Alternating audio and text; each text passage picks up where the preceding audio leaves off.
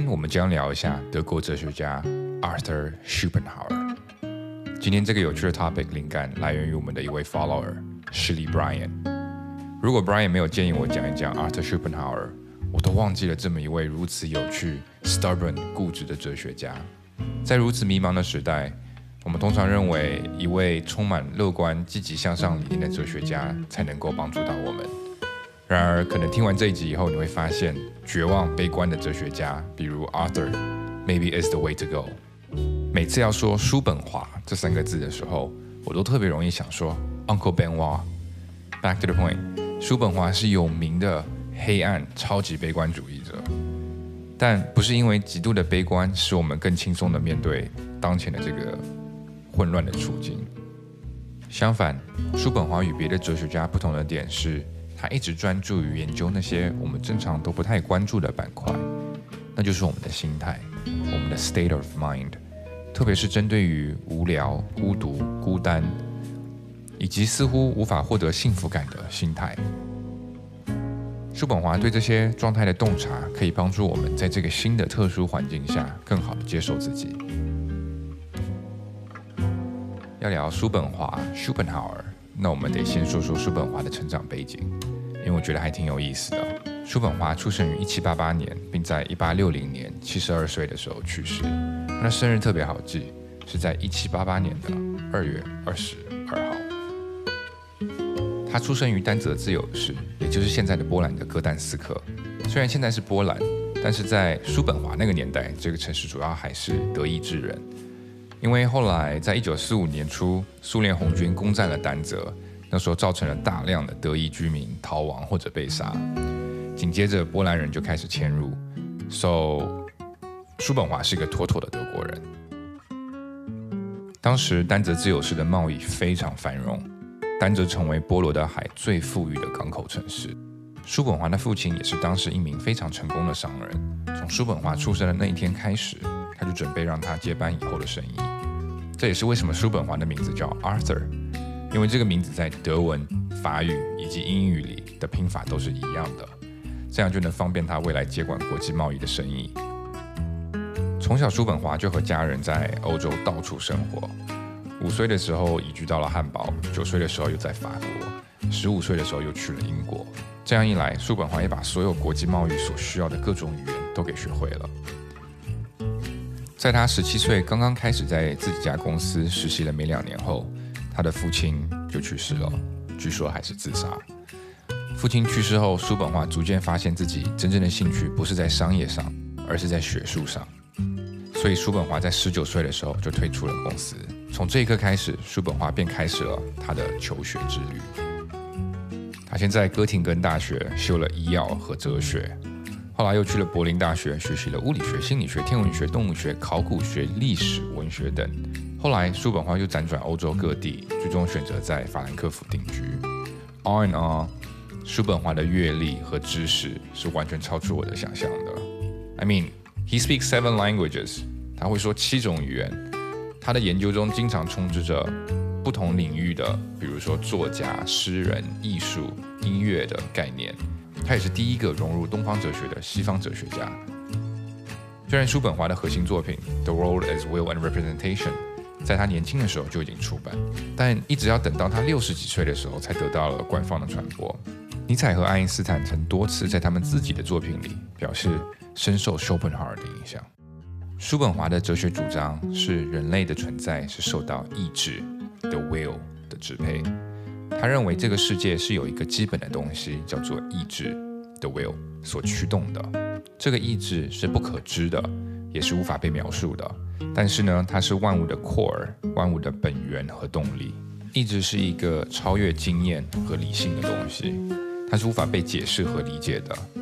在他的哲学中，意志被视为是唯一的一个真正的实体，而一切的其他东西都只是这个实体的表象而已。他认为人们的欲望和需求是由这个意志所支配的。舒本哈尔称这个为 will to life。现实生活中，一个比较简单的例子就是，当你感到口渴的时候，你会感到一种强烈渴望的感觉，这是意志的一种表现形式。你会不由自主的想去寻找水来解渴，同样，当你感到饥饿的时候，你会感受到类似的欲望和驱动力，让你去寻找食物。此外，叔本华也认为，人类在追求知识，在追求真理，这也是一种意志的表现形式。在这种情况下，我们的意志驱动着我们去寻求智慧和理解，使我们能够更加、更好地理解这个世界的本质和真相。各位在听这一集播客，可能也是由你的意志所驱使的。这个意志也驱使着我们去追求生命中各种的目标和愿望，包括生理需求和精神需求，这些都是由意志所驱。当你感觉到无聊的时候，通常都是你没有什么意志的时候。千万不要小看“无聊”这两个字。在监狱里面，惩罚凶恶犯人最严厉的方法，不是酷刑，也不是暴打，而就是将他们安安静静的关进一间小黑屋。也叫做 solitary confinement，在这个小黑屋里面，你会感受到这种极致的无聊，这种极致的无聊会让你真的想要结束自己，也保证你再也不敢违法乱纪。So，无聊其实是非常恐怖的。叔本华认为，无聊和痛苦是两个我们人类无法避免的煎熬，而生命就像一个荡秋千，我们不断的在无聊和痛苦之中摇摆不定。当我们得不到渴望的物体时，我们会感到痛苦；而当我们缺乏一个渴望的目标时，我们会感到无聊。我们就在这两个中间摇啊摇。其实我觉得这两种 suffering is healthy，我们需要这些 suffering，因为通常我们依靠渴望和欲望这种 desire 来驱动、来 motivate 我们。这些 desire 某种程度上分散了我们对生命本质探究的那个注意力。因为你试想一下，没有这些 desire 的情况下，你细看生命，生命本身其实是很空虚的，是很 meaningless 的。如果你一旦发现生命是没有意义，还是很空虚的话，那生存可能都会变得是一种负担。叔本华认为，我们永远不会真正的得到满足，所以痛苦是所有生命的实质，而只有死亡可能才是真正的解脱。除了死亡，叔本华认为尽可能减少欲望是缓解我们难以满足的 desire 所带来的痛苦的最佳途径。很多时候，我们的痛苦都来自于 we want too much。当我们要太多的时候，yeah，you feel miserable。我们的欲望，我们的 desire 其实是可以被拆解的。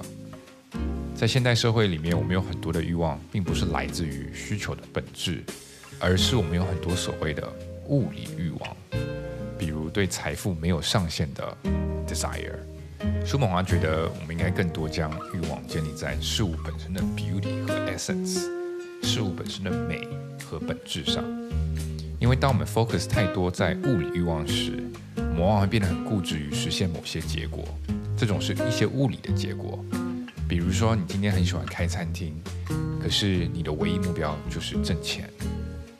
那样你就会忽视掉很多开餐厅本身这个过程里面可以给你带来的那些快乐。而且有趣的是，当你可以在过程中发现美和快乐的时候，很容易这件事情就会变成一个正向的循环。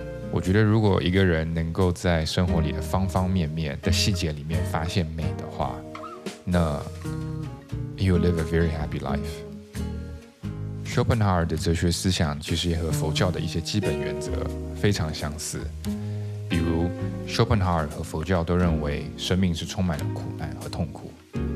s 本 o 尔认为人类的欲望是无穷无尽的，而佛教也同样这么认为，并且认为欲望是人类痛苦的根源。s 本 o 尔认为人类应该超越自我，追求精神的自由。佛教也同样认为人类应该超越个人，并追求超越自我的境界。我只能说，Great minds think alike。最后，我们用一句叔本华的 quote 来结束这一集：只有当一个人独处的时候，他才可以完全成为自己。谁要是不热爱独处，那他也就是不热爱自由。因为只有当一个人独处的时候，他才是自由的。I hope you all enjoy this episode and have a good one. See you next time.